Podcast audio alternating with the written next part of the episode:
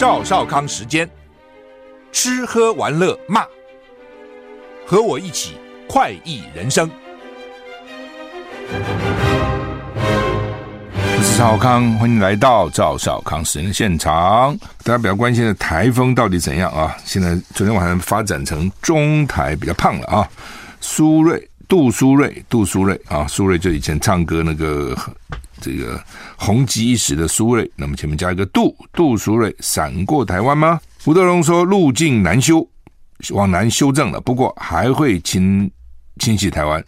中央气象局说，今年第五号中度台风杜苏芮，今天七月二十四号凌晨两点，中心位置在鹅銮鼻东南方一千零二十公里的海面上，强度持续增强。暴风半径扩大为两百五十公里，哈，很大的半径了哈。朝西北西北进行。中央气象局表示呢，今天晚上它会发布海上台风警报，明天中午前后会发布陆上台风警报。礼拜三、礼拜四对台湾的影响最明显，预测未来强度会来到中台的上限，还不到强台啊，中台的上限。因为台风路径往南修了，所以台风中心不会登陆啊、本来是往北就会登陆啊、往南中心不会登陆。不过暴风圈的半径最大会到三百二十公里，等于整个台湾都会受到影响啊。台湾一共全长才不过四百公里啊，宽不过两百五十公里，它半半分就三百二十公里，半径啊不是直径啊，半径三百二十公里。就算你不经不登陆，它从旁边绕过，你还是在它的暴风圈之内嘛。那不过啊、因为没有登陆，台风的结构破坏会慢一点。就是台风本身不会，它的结构不会被破坏掉。因为登陆的话，中央山脉啦等等土土呃路啊土地啊等等，台风结构会被破坏啊，所以它会比较完整啊。那吴德荣在他的专栏说呢，欧洲系统说台风往南调整，从菲律宾东方海面向西北进行。经过巴士海峡，中心与台湾有段距离，通过台湾海峡南部进入福建。至于美国系统呢，也往南调整，闪过台湾，通过台湾西南部近海啊，所以还好了。登陆就更麻烦啊。今天迎风面水汽稍微增加，基隆北海岸东半部地区及恒春半岛有不定时局部短暂阵雨。啊各地呢高温炎热，气温三十二到三十五度啊。大台北、宜兰花莲、台东及中南部有局部三十六度以上发生的几率。明天台风环流进入巴士海峡，东半部恒春半岛降雨渐趋明显。周三到周五上半天，周三就是后天到礼拜五上半天受台风环流影响，周三东半部风雨加大，西半部转局部阵雨。周四到周五上半天各地慎防强风豪雨，周五下半天。风雨逐渐减小，周末天气好转，各地大致多云时晴。到周六天气才好转啊！周五下午天气逐渐风雨逐渐减少，你看哈，所以看起来今天晚上海台海上台风警报，明天中午陆上台风警报，礼拜三、礼拜四影响很大，一直到礼拜五下午风雨减少。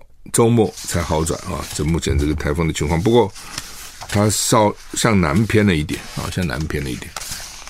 美国蒙特瑞密德伯里国际研究院啊，叫 Mid Mid Middlebury 啊，Middlebury Middlebury Institute of International Studies at Monterey 哈。那哇，它很复杂，叫詹。詹姆斯·马丁不扩散研究中心，这什么名字？发表叫做《二零二三年中国人民解放军火箭军战斗序列报告》哦。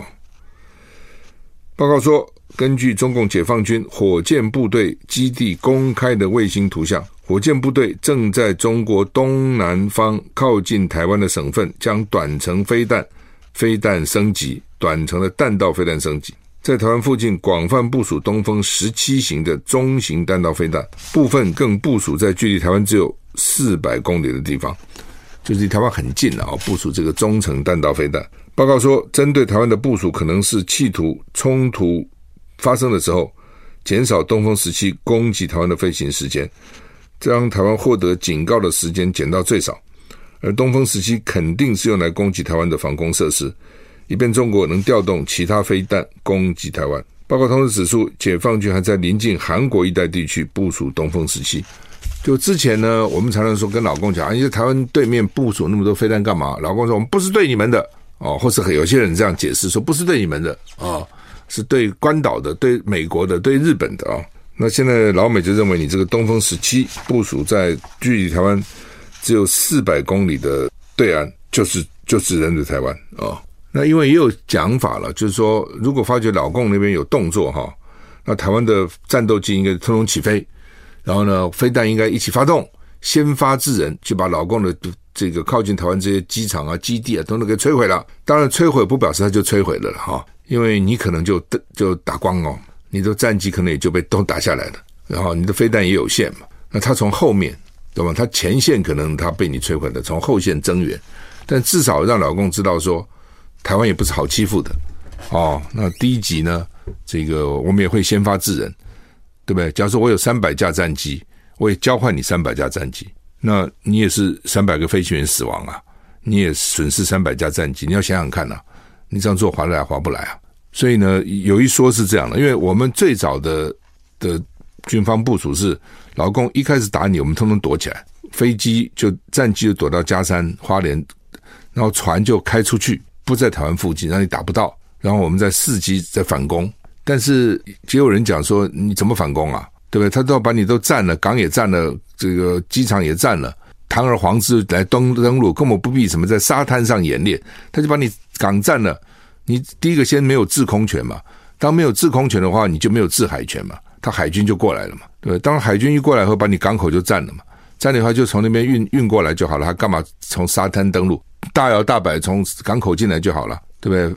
这个军队也不不一定要用伞兵了，机场占领了，飞机就运兵就过来，在机场降落就好了。那那个时候，或是这个加山基地啦，这些空军基地的跑道、什么洞口都被炸毁了，你怎么第二级啊？你怎么起飞啊？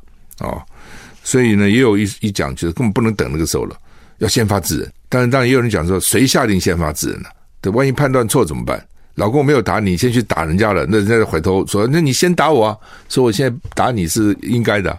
反正有各种不同的讲法了，哦，那一种讲法就是，我当你发觉你对方在集结，发觉情况不对，我就先打。那先打，那你怎么发觉对方不对呢？对方也在部署啦，哎，你看你对对对面的各种通讯啊都不太一样，所以他现在就把你尽量靠近台湾，对不对？四百公里，让你他他先发制人，你那个你那个应应的时间就短了，意思是这样啊。反正两岸之间哦，真的打起来哦，哎，那真是很很惨烈的了啊！做这些事情都是希望说不打了，就是你想想看，哎呀，你真的打了，你也要牺牲，也不是你那么容易，台湾就被你拿去了。对，台湾最后还是被你拿去。老共真的要打，台湾是挡不住的了，怎么可能嘛？你认为？我就举例嘛，不用说，我们没有说要面长他人志气，灭自己威风。问你们，今天墨西哥是要跟美国打，他打得了不了？加拿大要跟美国打，打得了打不了？他们就在旁边呢、也都不弱啊。墨西哥也是，也 也不小啊，人口也很多。加拿大也也还还不错啊。但是跟美国打，你打得了打不了？你自己说嘛。那有谁说加拿大会赢，墨西哥会赢？那就看你牺牲多少，对不对？就是说，两岸打起来，是台湾如果真的跟你拼命，老共可能也会受伤。所以他一想想就算了，干嘛搞这东西？哦，能够不打就不打。你你最多只能希望这样啊、哦。你说好，你就算把它。第一线通通给福建啊、广东沿岸都给炸了，它后面还有，那你有多少呢？是没办法的事情。台股现在涨七点啊。西班牙今天提前举行国会大选，为什么提前呢？一定是要不然就国会决议了哦，我们大选；要不然就是执政党说我们解散国会，提行大选。通常都是他哪一个党认为对自己有利，这个时候就解散，提前大选。百分之九十五趴的计票哦。没有任何单一阵营能够赢得绝对席次而组成政府，所以可能要组成联合政府哈。人民党三十可以拿到一百三十六席，比上次多四十七席哈。右翼民生党得到三十三席哈。现在执政的是社会劳工党，你听到这个社会，听到劳工就是比较左的哈。执政是他得一百二十二席，西班牙哈。我刚讲西班牙大选，就是稍微我们了解一下什么叫内阁制哈。所以现在执政的劳工党得一百二十二席，他的盟友更左啊，叫萨玛得到三十一席，两个加起来，现在的执政党一百二十二加三十一，一百五十三，他的半数是一百七十六，过半一百七十六，所以现在的执政党加上左翼不过半了，理论上不能执政了。但是他的对手这个人民党 （People's Party） 人民党一百三十六席，比上次多四十七席。我们刚讲，那他的极右派的民生党 （Vox） 得到三十三席，一百三十六加三十三是多少？一百六十九。但是执政要一百七十六，他也不够，左右都不够，左加极左，右加极右 都不过半，都不过那个一百七十六席，所以。国会就僵局了。那是左跟右能不能再结合呢？稍微困难一点，这两个差太远了。我怎么结合啊？怎么组成联合政府？哦，那中间一些很小的，可能就要想办法去拉拢了，看谁能够争取到啊、哦，或者跟谁比较接近啊、哦。这就是联合内阁。它的坏处就是比较不稳定。你看这个不过半嘛，哦，他要组成联合内阁，那到时候中间只要有一一个一两个党不爽，我要走了，内阁就瓦解了。哦。但是它有好处，就是说少一点的民意，比如说你假如说原来是只有几席的，或是只有几十席的，人不理你嘛。就像国民党、民众党、时代力量在立法院，民民进党根本不理你。对，他因为是多党制的，因为内阁制就比较容易多党制哦。我小党也可以活，那就小小党的声音就比较受到重视，就你不能都不管我哦，都不理我哦。所以呢，内阁制为什么是比较？有多少权利说多少话的？那总统制比较是赢者全拿的，赢了就全部是我的，我多你一票就全部是我的啊、就变成这样啊。那西所以西班牙看起来又变成僵局了，变成这样哈、那他们就要去协商。俄罗斯严重毁损乌克兰大教堂，乌克兰官员指控俄罗斯连夜对奥德赛发动攻击，造成至少一死十九伤，严重损坏一座历史悠久的大教堂，所以。乌克兰视野要报复。另一方面，白俄罗斯总统卢卡申科告诉俄罗斯总统普丁，开玩笑说瓦格纳佣兵集团向他施压，表示想去西方短程旅行。这瓦格纳集团也很有意思哦，佣兵要去旅行。BBC 报道，乌克兰官员说，俄罗斯飞弹攻击乌克兰港口城市奥德赛，造成一死十九伤。他主要还是怕那个粮食从黑海运出去，伤者当中包括儿童。联合国教科文组织。世界遗产历史中心的一座东正教大教堂被严重破坏，因为那边很多都信东正教。大教堂大部分的屋顶不见了，柱子倾斜，让人担忧。这个是乌奥德赛最大的东正教教堂，一八零九年落成，一九三九年被苏联拆除，二零零三年重建。俄罗斯说奥德赛被用来准备恐怖行动，还是大教堂被攻击，要归咎于乌克兰的防空。乌克兰总统泽连斯基誓言报复。自从俄罗斯日前退出黑海粮食协议以来，莫斯科就对奥德赛发动持续攻击。俄罗斯已经退出黑海粮食协议了。俄本来乌克兰的粮食经过奥克奥德赛出口啊，大家不能对他这个运粮船动武。那俄罗斯现在已经退出，然后每天去炸你。白俄罗斯总统卢卡申科在俄罗斯跟普丁见面，他跟普丁开玩笑说，瓦格纳佣兵集团想去波兰短暂旅行。CNN 报道。卢卡申科说：“瓦格纳向他施压，显然是开玩笑。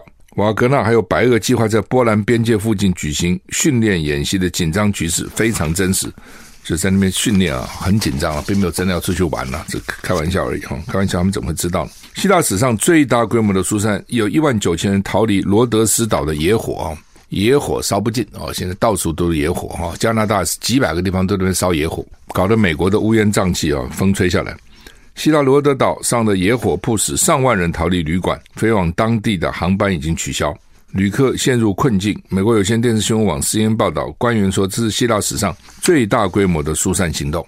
希腊旅游胜地罗德斯岛野火肆虐，情况失控，当局上个礼拜六已经出动好几艘、好几十艘船只，从沙滩接运超过两千名民众，撤往安全地点。现在是旅游旺季啊，大概到了九月。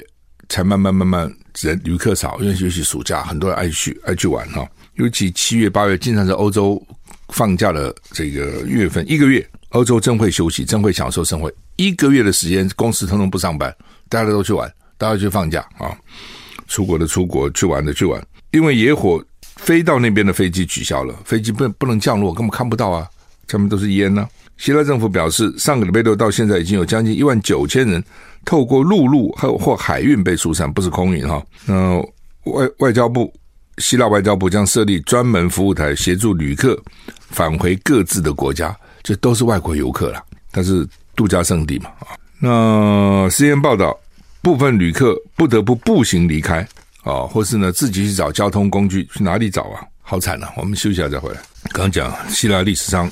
最大规模的疏散哈，为那个火灾野火啊，因为希腊那些岛很多都是很多树，有很多树啊，那烧起来了都干了，烧起来了哈。呃，从上个礼拜二开始烧哦，希腊因为热浪很闷热，而且时间现在这么长了。希腊民防部说，包括雅典所在的阿提卡阿提卡地区，在有十三个地方，礼拜天处在野火红色警报当中，火灾风险极高。也是最高的警警报状态，就是这些旅客啊，好不容易像规划好久，因为旅行绝对不是说走就走，因为规划等等，放个假去了，到那个地方，结果呢被野火追着跑，很多人还跑不了啊，那怎么办啊？旅行有时候就是有风险啊，尤其是欧洲很很混乱啊，那意大利很多地方也在罢工啊，米兰啊，比如米兰也在罢工，这个反正就是很多旅客都会因此被。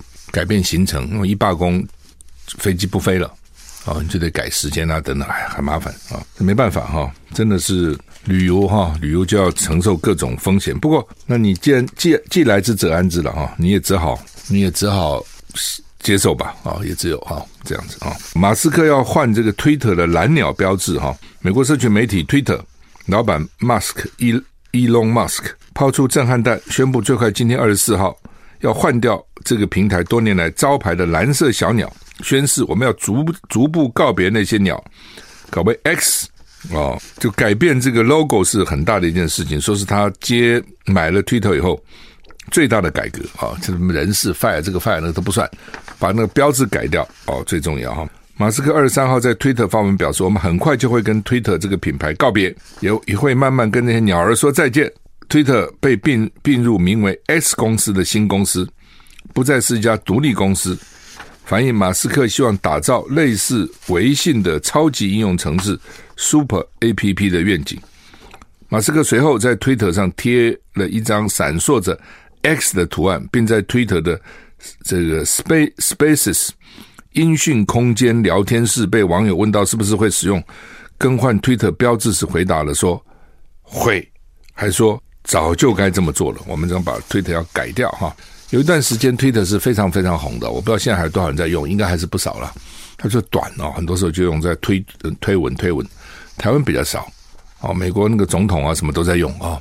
反正现在这些社群媒体哈，你没有了，几乎就没有办法生活了。我不知道你有没有这个手机手机的什么这个焦虑症，就是今天如果没带手机，你会不会焦虑？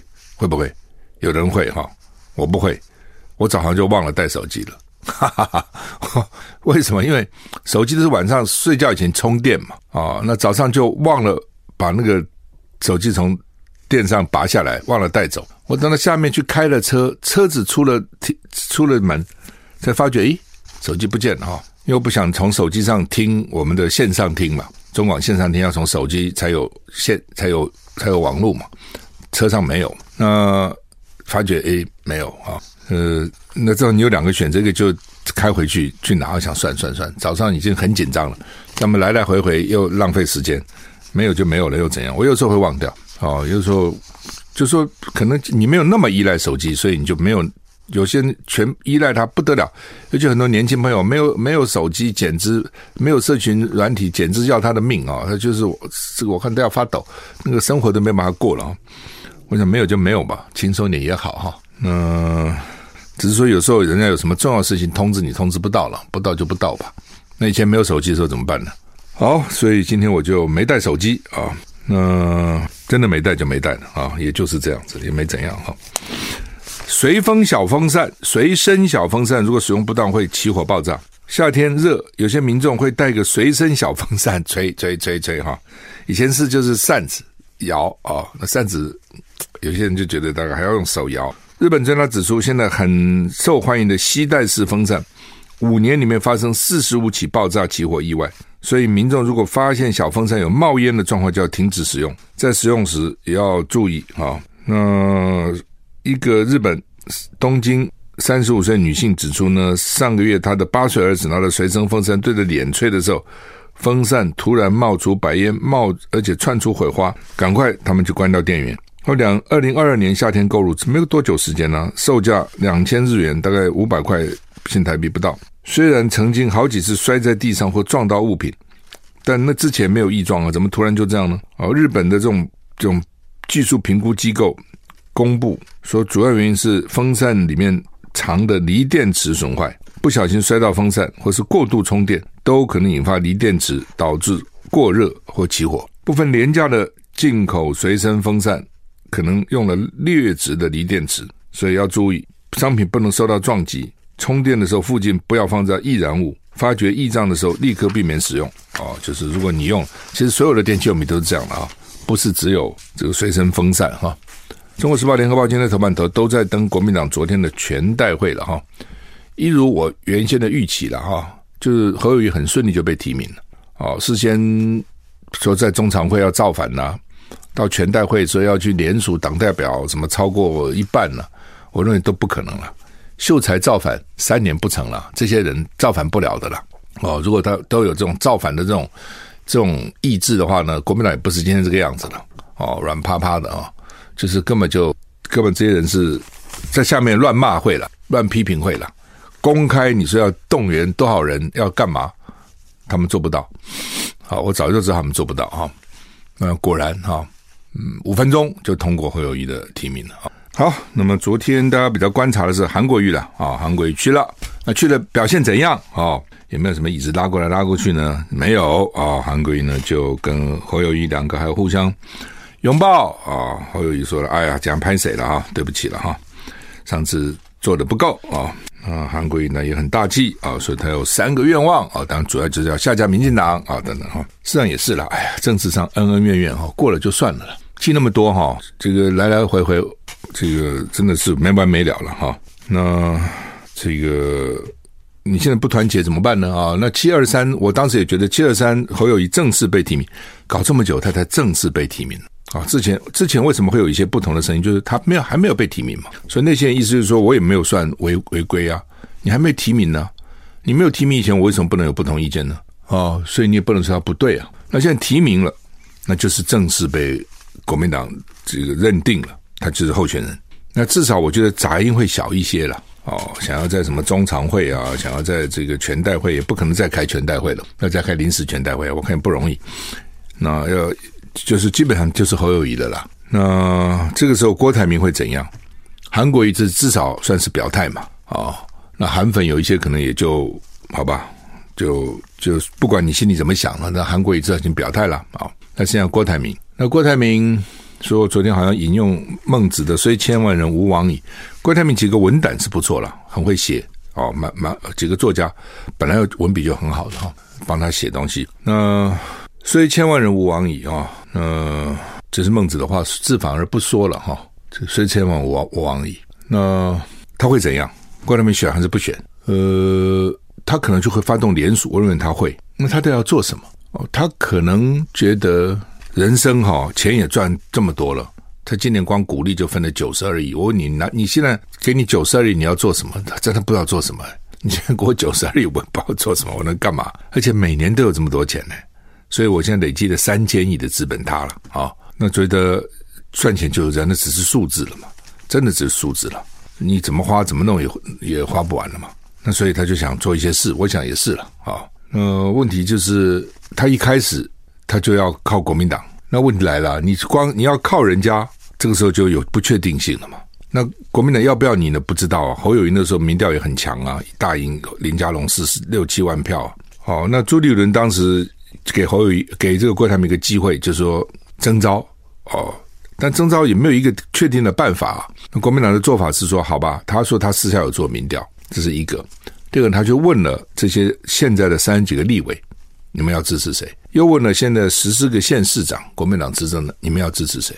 哦，据说绝大多数的县市长都说，党中央说谁，我们就是谁。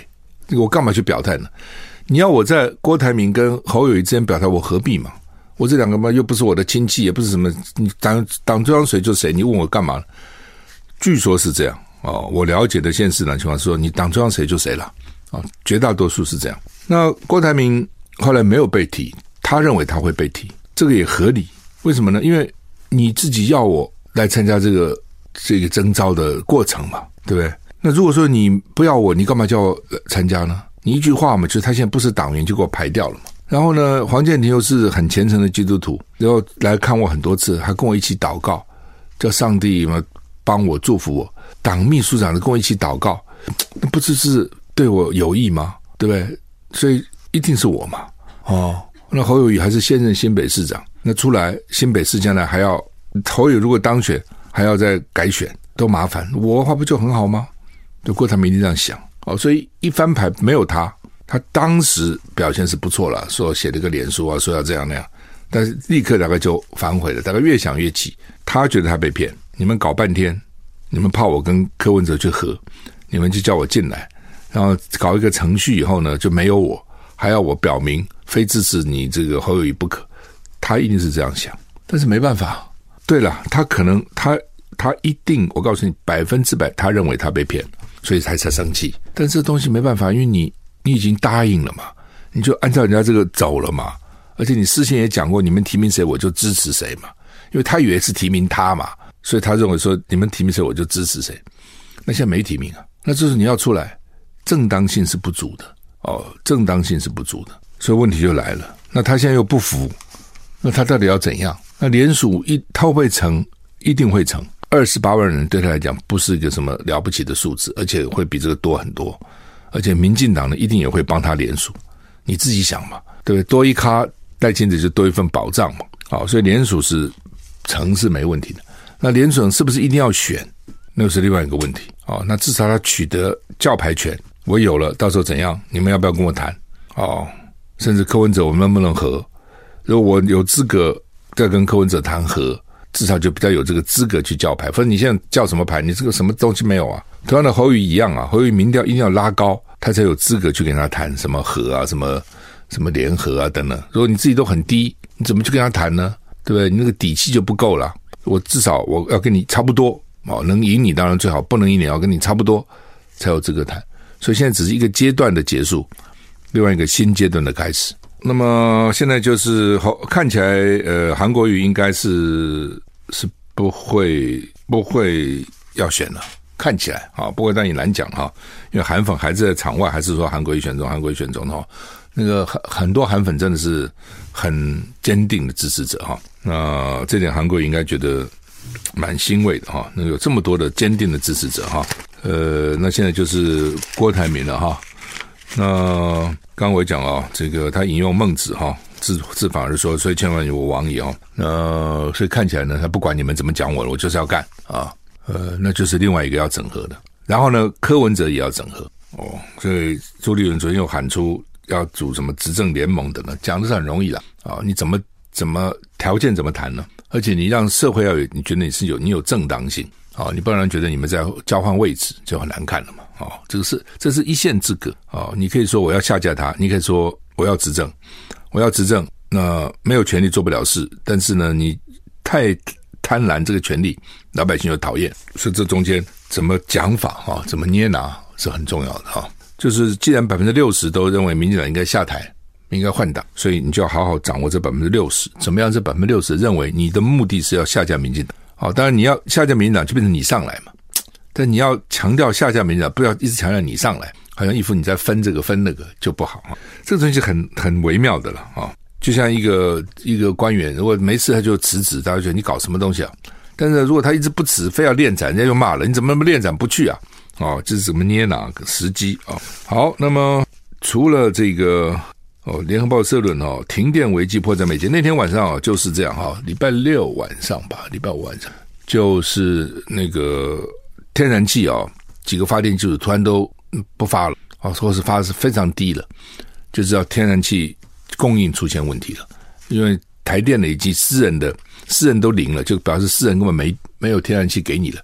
台电只剩下百分之十、百分之二十了啊。那天连核电厂的这个所谓备用的发电机，之前讲的都拿出来用了，都发到满载。什么意思呢？就是说，对核电厂来讲啊，最重要就是冷却循环系统。福岛上的就是完了，这么的冷却没有就爆炸。你自己想想看，如果你的机器没有冷却，你的汽车，如果你的水箱坏了，你汽车就要烧了。它必须要靠水箱来循环。那就前面那个加水，比如说你要加水，对不对？然后开的时候呢，空气把你的水箱的水又把你降温啊、那你水箱的水去降你引擎的温啊、那核电厂的一样啊、哦，你一些发电机怎么要水箱也要循环水来降温，排到海里。那水循环水也需要动力嘛？那叫我核电在岁修的时候，或是我发生问题的时候，我不发电了，我还是有很多时候还是需要整厂还需要用电呐。这个时候呢，要要另外的这个发电机来发电来来驱动这些水循环水来降温。连这个现在核电厂已经停了，核一核二啊，这点不需要这个了，他还拿来用，用了干嘛？他不是给核电厂用，他拿出来补这个发电量的不足，就表示已经紧张到这个地步了。所以呢，这个台电就跟我们讲没问题，没问题，真的哈、都是骗人，其实问题很大啊、真的是很危险，很危险，很危险的啊、刚刚讲哈，这个东风十七现在大陆部署哈，最近只有四百公里，是很近的哈。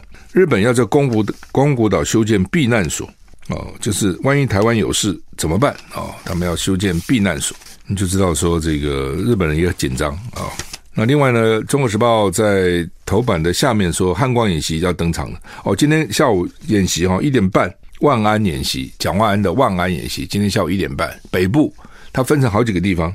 一点半到两点啊，所以你如果有什么事情呢，等等之类，一点半一定之前要到室内了，否则你在路上，我也曾经遇到在在路上就万安演习了，你就在车上等啊，也不能动啊，啊，就不能这样这边等啊，嗯，反正一点半到两点要小心人车有管制哦。那他们现在就认为说呢，这次的假想定是，如果老共要打台湾。